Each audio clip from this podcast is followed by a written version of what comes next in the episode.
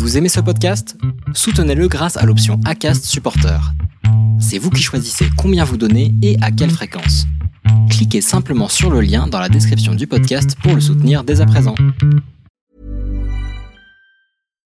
Hi, I'm Daniel, founder of Pretty Litter. Cats and cat owners deserve better than any old-fashioned litter. That's why I teamed up with scientists and veterinarians to create Pretty Litter. Its innovative crystal formula has superior odor control and weighs up to 80% less than clay litter.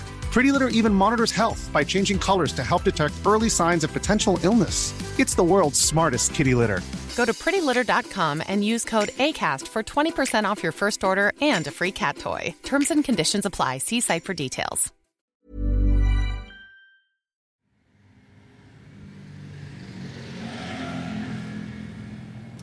Il y a une phrase qu'un ami, mon, mon amour de jeunesse, mon premier amour, m'a dite et qui résume bien l'état d'esprit dans lequel je me sentais à l'époque. C'est un, garçon qui est aujourd'hui poète, peintre, euh, et à qui, paraît-il, j'ai donné la, fibre.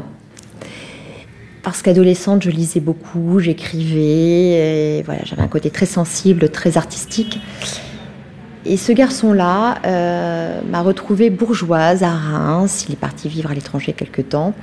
On a eu une belle amitié qui s'est reconstruite. Il m'a dit ceci Sophie, je ne te reconnais pas, tu t'es perdue.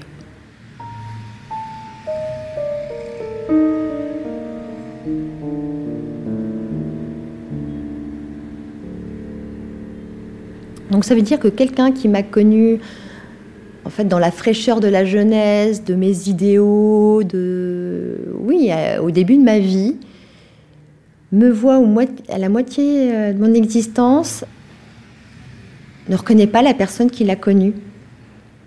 L'effet miroir a été euh, assez violent. Donc en fait, je me suis aperçue que je ressemblais à tout ce que je ne voulais pas. Et que j'y étais pas heureuse. Donc en fait, je n'étais pas moi. Je suis Sophie Valoagoire, j'ai 47 ans et j'ai changé de vie.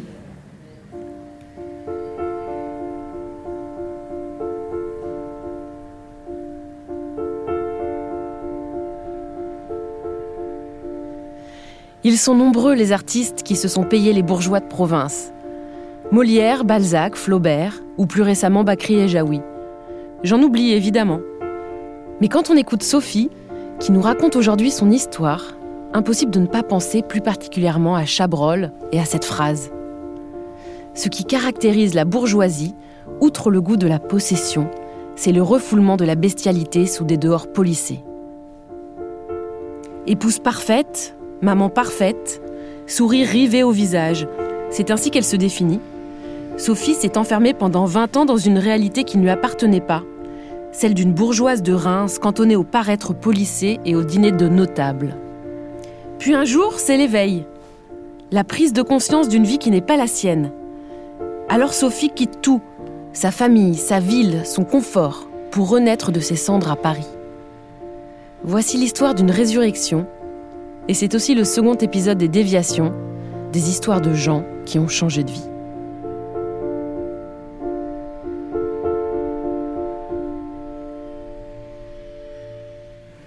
Je suis rémoise de naissance. Euh, j'y ai passé euh, quasiment toute ma vie avec euh, quelques déménagements. Mais ma vie de femme s'est faite à, Reims. Et au moment de la décision de mon changement de vie, j'ai créé ma propre marque de bijoux, bijoux fantaisie, fabriqués à Paris.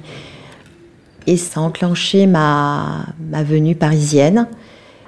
Et j'ai une vie aujourd'hui qui me ressemble. Je suis vraiment dans, ma vie avec l'impression que cette euh, vie rémoise appartient à une autre.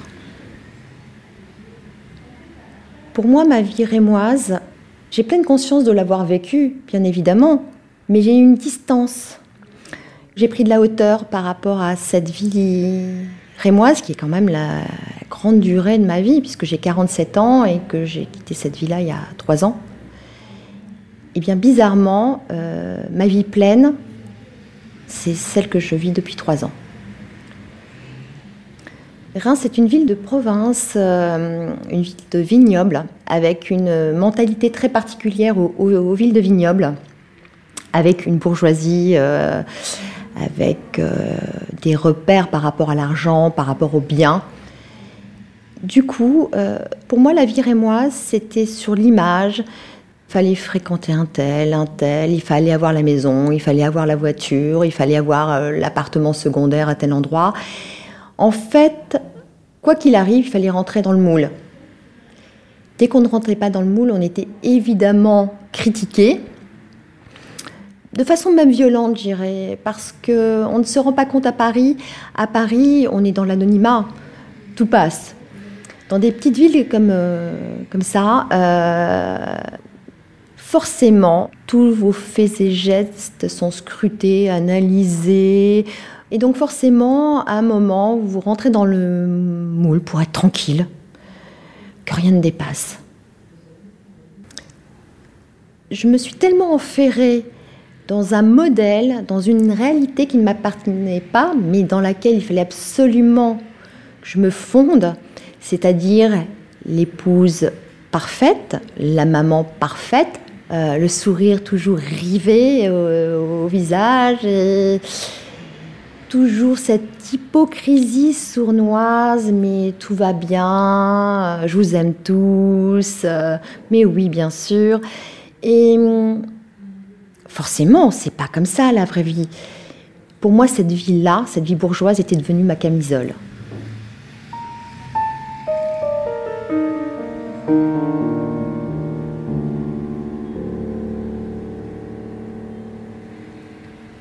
Mon quotidien, euh, c'était euh, déjà de tenir une maison, une très grande maison, évidemment décorée euh, comme il se devait, prévoir des dîners, forcément, parce qu'on recevait beaucoup, hein, forcément, se lever tôt, être tout de suite maquillée coiffée, apprêtée être à disposition de monsieur, voilà, quand il recevait également et pas se poser de questions. Euh, voilà, il fallait pas, pas faire de vagues. Il y avait une belle image à tenir et je l'ai merveilleusement bien tenue. Donc euh, on avait cette image de couple baignant dans le luxe. Forcément, nous, on allait vers les gens qui nous ressemblaient et les gens qui nous ressemblaient allaient vers nous. Bien évidemment, c'était il n'y avait rien d'ancré, c'était que du léger. C'est parce qu'il fallait être avec ces gens-là. Et on a joué le jeu, ils ont joué le jeu. Dans des villes de province comme ça, qui, sont très bourgeoises, euh, qui ont un passé historique, hein, la ville de Reims en a un, très important. Les maisons de champagne, c'est des familles qui sont là depuis des générations et des générations. Et puis une économie qui est basée sur un produit de luxe. Moi, je suis persuadée que c'est très impactant dans les mentalités, bien évidemment parce qu'on ait de l'argent ou qu'on n'ait pas d'argent dans ces villes-là, on se doit d'avoir une image. Et quoi qu'il en soit, euh, tout est dans le paraître. Il n'y a pas d'épaisseur, hélas. Je généralise bien évidemment, mais ce que je retiens de ma vie rémoise et euh, des gens que j'ai croisés, pour la plupart, parce qu'il y a des belles âmes, hein, heureusement, c'est ce manque d'épaisseur. Ça, c'est très caractéristique pour moi. On tissait des liens, on partait en vacances, on se voyait beaucoup, beaucoup, beaucoup. Mais tout ça n'était que du vent pour moi.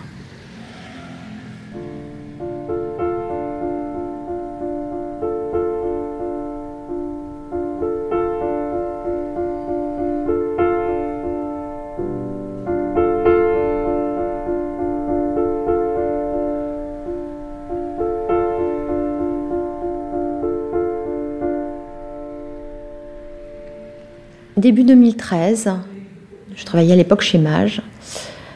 Je m'ennuyais dans mon travail, sans doute. Et j'ai commencé à me dire, il faut que je quitte ce boulot-là et que je crée déjà ma porte de sortie, ma structure. Je suis encore mariée. Ça paraît horrible tel que je le dis là parce que ça a l'impression que c'est une préméditation. On donne le nom qu'on veut, mais euh, oui, bien sûr, je savais que j'allais faire quelque chose. Ça prendrait peut-être euh, deux mois, 10 ans. J'en avais pas la mesure, mais je savais. Donc il fallait que je crée quelque chose par moi-même, parce que c'était moi qui allais me sauver. Et au mois de juillet, euh, l'évidence qu'il fallait pas que je retourne travailler. Donc j'ai démissionné. Et le 4 septembre, le 4 est un chiffre, c'est mon chiffre. Le 4 septembre, euh, j'ai créé ma, ma société, ma marque de bijoux, qui s'appelle Four Crosses, quatre croix en anglais, avec l'évidence que ce serait le, le levier pour mon changement de vie. Contre toute attente, ça a extrêmement bien marché parce que le réseau forcément avait fonctionné. Oh mon Dieu, qu'est-ce que j'avais bien travaillé mon réseau. Hein. Donc il a fonctionné et c'était tellement sympa de venir euh, chez Sophie, euh, acheter des petits bijoux, boire une petite coupe de champagne dans la belle maison. Donc ça a bien fonctionné. Ça a même étonné euh, le papa de mon fils qui pensait que c'était une ma danseuse. Et je me rappelle de dîner, parce qu'on n'avait pas arrêté les dîners, où on recevait, où, les gens très curieux, parce que quelque part, mon Dieu, Sophie crée sa boîte. Oh, bon, déjà qu'elle travaillait, mais alors en plus, si elle crée sa boîte, euh, c'est quand même, quelle aventure On commençait à me regarder comme la petite bête curieuse. Souvent, on me disait, alors, ça marche? Et là, mon ex-mari disait, non, non, non, Sophie ne travaille pas, elle s'occupe c'est extrêmement violent parce que j'étais niée une fois de plus. Moi, je m'étais niée. Mais là, très officiellement, la personne qui partageait ma vie depuis plus de 20 ans me niait aux yeux de tous et fermait quelque part euh, ce bonheur qui s'ouvrait à moi. Et là, j'ai su. J'ai su, quand il prononçait cette phrase-là, je savais que c'était nos derniers mois. Et ça a été nos derniers mois.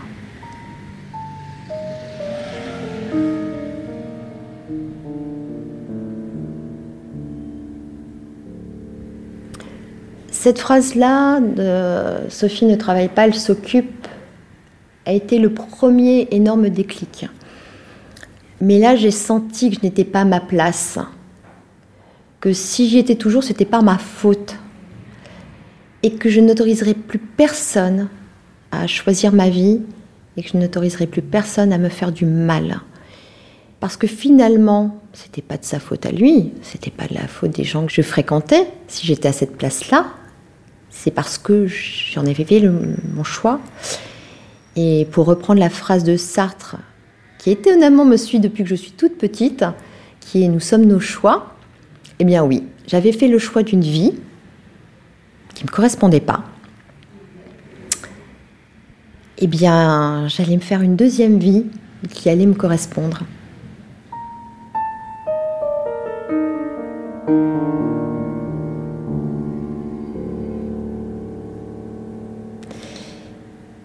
Quand je suis devenue maman en 99, euh, c'était forcément avec cette envie, pareil, d'être la maman parfaite, d'avoir le plus beau petit garçon, très bien habillé, qui tout de suite parlerait anglais, qui tout de suite ferait des études. Enfin, j'étais vraiment totalement dans le stéréotype. Cet enfant-là allait, être, quoi qu'il arrive, une merveille. Bon, très vite, euh, Hugo, qui est une merveille, je confirme, s'est révélé extrêmement doué pour euh, briller dans des choses où on ne l'attendait pas. Donc Hugo a fait des presque 7 ans de danse classique. Ah ben oui, mais non, il fallait jouer au tennis. Hein, parce qu'on joue au tennis quand on est un garçon bien, puis quand on est un garçon surtout. Hein, voilà. Et non. Hugo s'est mis à parler toutes les langues sauf le français parce que du coup il s'est fait une bulle. Donc aujourd'hui, il parle six langues, notamment le suédois couramment, l'anglais bien évidemment. Euh, c'est un garçon qui finalement sentait bien que cette vie-là, bah, elle n'était pas faite pour lui et pour moi. Donc lui, il s'est créé une bulle, parce que cette phrase de Sartre, qui était euh, Nous sommes nos choix, je l'ai élevée avec cette phrase-là. Sauf que lui, lui, il était vierge de tout ce milieu-là, il n'avait pas envie de ça, il s'est senti très vite libre. Donc, euh, ben, il s'est fait sa petite bulle à lui, avec quelques amis proches, et puis il a commencé à faire son petit chemin de vie. Et puis à 15 ans, il nous a fait son coming out. Ah oui, à 15 ans, voilà, un petit Rémois avec un papa bien installé, une maman bien installée. Ben, on vous dit, bah non, moi j'aime pas les filles mais les garçons, puis ce sera comme ça, pas autrement. Parce que c'est pas grave en fait, et je vais pas construire ma vie en montant.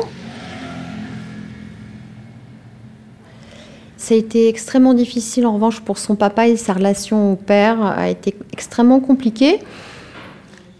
Mais quand vous avez un fils comme ça, un fils qui est droit dans ses bottes et qui, dès 15 ans, s'est choisi une vie, ben, j'ai eu la fameuse discussion en lui disant voilà, Hugo, je suis pas bien dans ma vie, je vais partir. Maintenant, je peux rester avec toi jusqu'à tes 18, 20 ans, je sais pas, dis-moi. Et mon fils m'a regardé en me disant J'espère que tu plaisantes parce que tu voudrais faire quoi? Et je lui dis, je voudrais aller à Paris parce que mes ateliers y sont et pour euh, moi gérer mon changement de vie, je pense que c'est bien que je quitte Reims.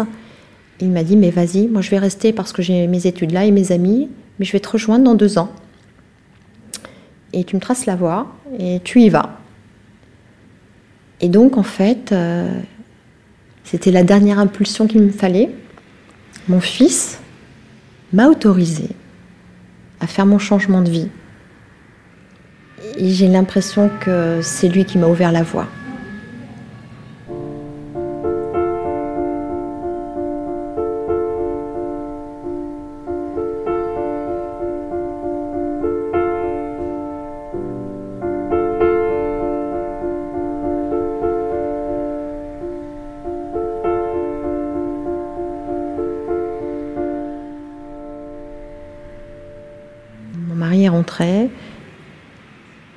Je lui ai dit, je lui ai dit, je, je vais partir assez rapidement.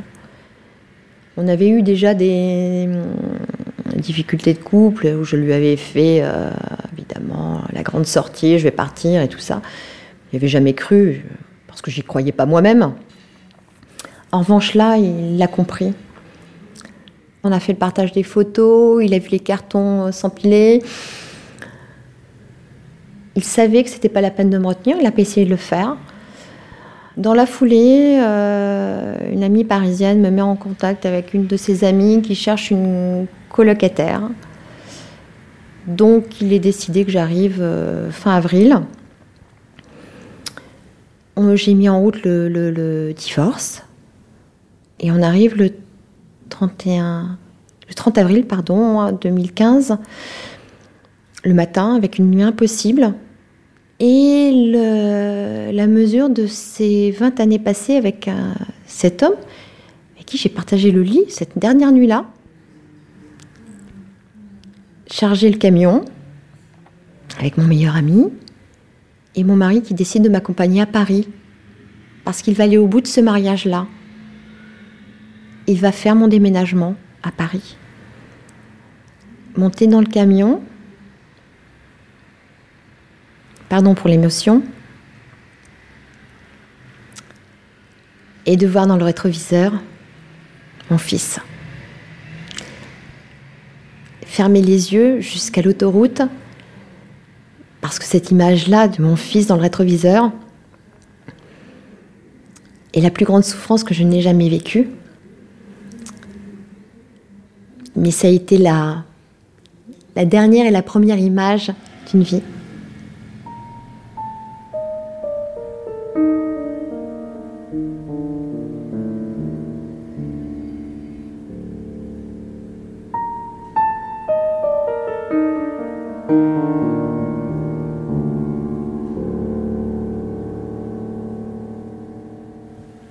Je viens de retrouver quelques photos de, ma vie rémoise. Ce qui est fou, c'est que je ne me reconnais absolument pas. Et là, je me vois lunettée avec les lunettes euh, comme il se doit, le sac à main de luxe comme il se doit, euh, le petit manteau en cachemire comme il se doit. Et, là, je fais beaucoup plus vieille. Et là, j'ai quand même 5 euh, ans de. Donc c'est fou que j'ai l'impression d'être plus jeune aujourd'hui. Et là, une dernière photo, mon Dieu. Alors, cette euh, date du fameux euh, dîner dont je parlais, donc euh, fin mars 2015. Et là, je fais 34 kilos. Je fais 34 kilos. Alors, j'ai une maigreur incroyable. Mon Dieu. Là, quand je regarde cette photo, je suis dans la douleur absolue de mon être et de mon corps. Depuis mon enfance, je souffre d'anorexie, une vie de famille absolument compliquée et qui s'est calmée lorsque je me suis mariée, que je suis rentrée dans le moule, en fait, j'ai mis un, voile dessus, j'ai joué à l'autruche. Et du coup, je me suis détestée. Je me suis aperçue que je m'étais niée d'un point de vue physique. L'homme avec qui je partageais ma vie depuis 20 ans ne m'avait jamais dit je t'aime, ne m'avait jamais dit que j'étais jolie. Je me trouvais extrêmement vilaine. Donc finalement, ma vie de femme a été effacée. Je me suis effacée toute seule. Mais ce que je vois me plaît pas, parce que ça plaît à personne.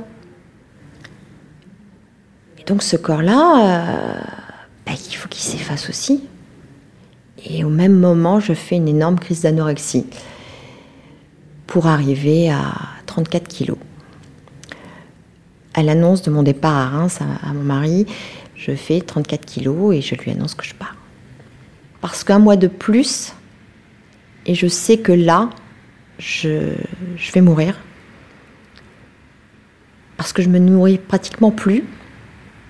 J'ai perdu le sommeil, je perds mes cheveux, Ma peau est très fine, hein, du papier à cigarette.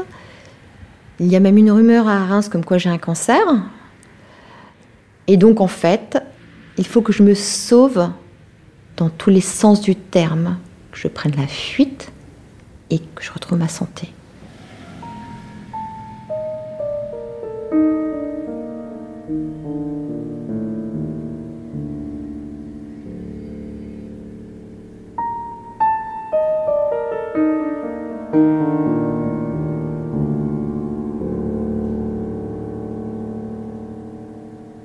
J'arrive à Paris donc ce 30 avril 2015, extrêmement bien accueillie par ma colocataire.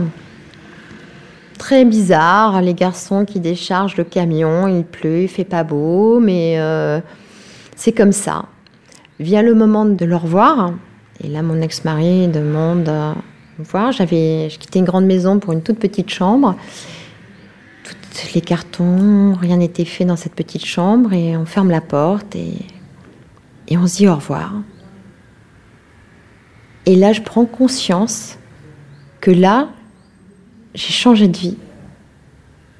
Et là, c'était fait. Il me disait au revoir. C'est-à-dire que là, je ne me réveillais plus épouse et maman. Je me réveillais seule à Paris, chez quelqu'un d'autre. Eh bien, mince, j'avais pas prévu ça. C'est énorme, parce que forcément, c'était normal que ça arrive comme ça. Eh bien, je me suis rendu compte que je n'étais pas attendue à Paris et que j'étais seule. Il fallait tout reconstruire. Et là, je me suis rendu compte qu'effectivement, je n'avais pas vécu euh, un changement de vie. Aujourd'hui, moi, je parle littéralement d'un arrachement je me suis arrachée à ma vie.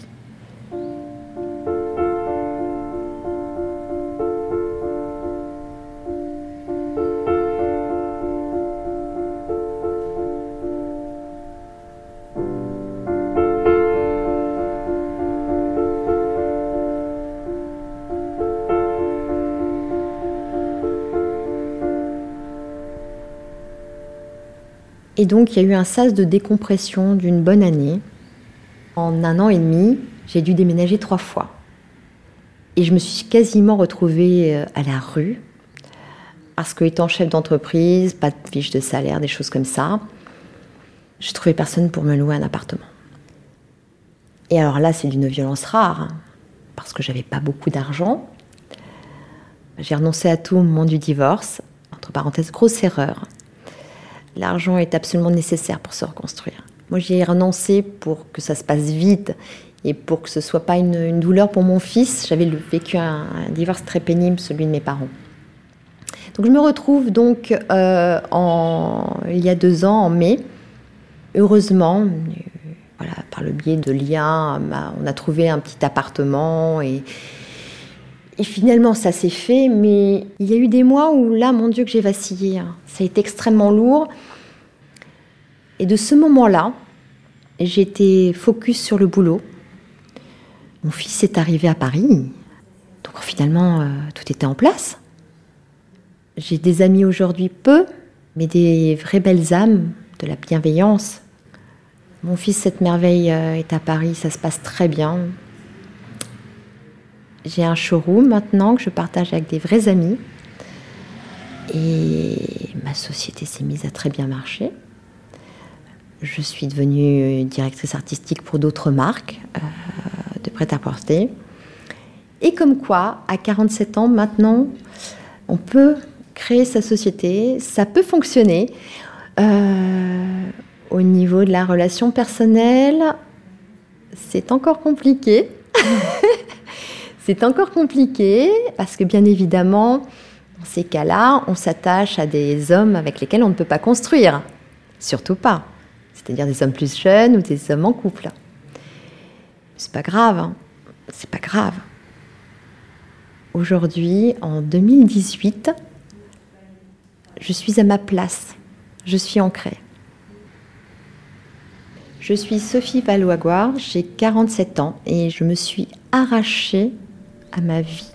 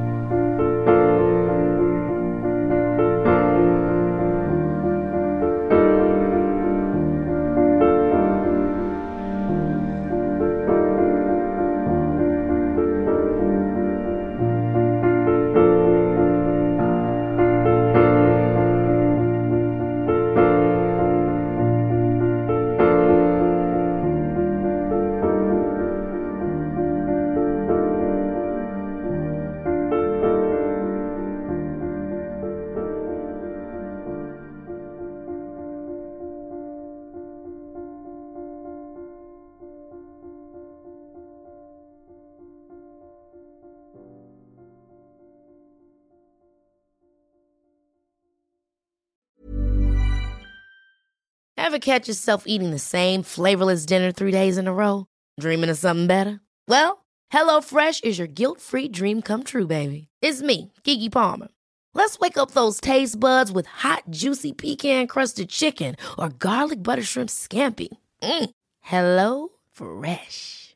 Stop dreaming of all the delicious possibilities and dig in at HelloFresh.com. Let's get this dinner party started.